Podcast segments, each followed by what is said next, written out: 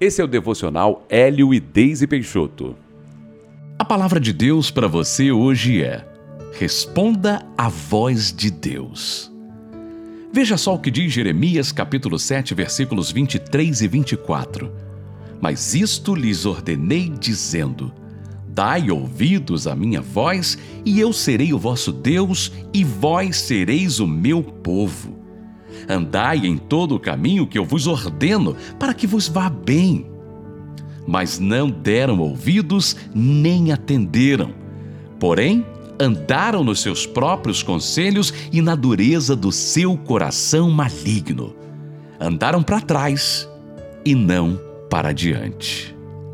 A proposta que Deus tem para nós é sempre para nos abençoar. A voz de Deus é perfeita para nos guiar. Quando a ouvimos através da Sua palavra ou por alguma direção específica para a nossa vida, devemos segui-la, mesmo sem entender. É claro que a nossa carne não gosta.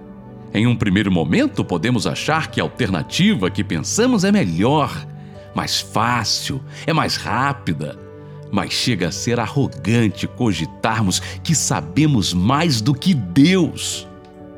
Deus nos ama e nunca nos colocará numa furada. Já os nossos sentimentos, hum, esses são enganosos. E os nossos pensamentos são limitados. Vejam Deus se referindo ao povo de Israel.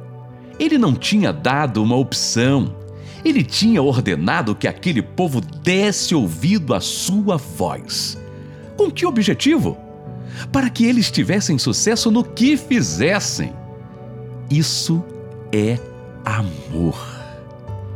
Assim como orientamos nossos filhos para protegê-los e eles muitas vezes não compreendem a lógica do que dissemos e se revoltam, aquele povo fez o mesmo. Eles seguiram seus próprios conselhos e ideias humanas. Afinal, o coração deles estava endurecido. Com isso, andaram para trás.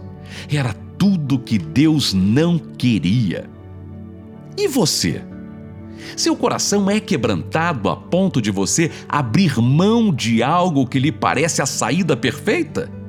E se não for? Deus sempre sabe o final de tudo por isso, obedeça. Existem muitas promessas na Bíblia para você e para sua família, mas elas não são automáticas.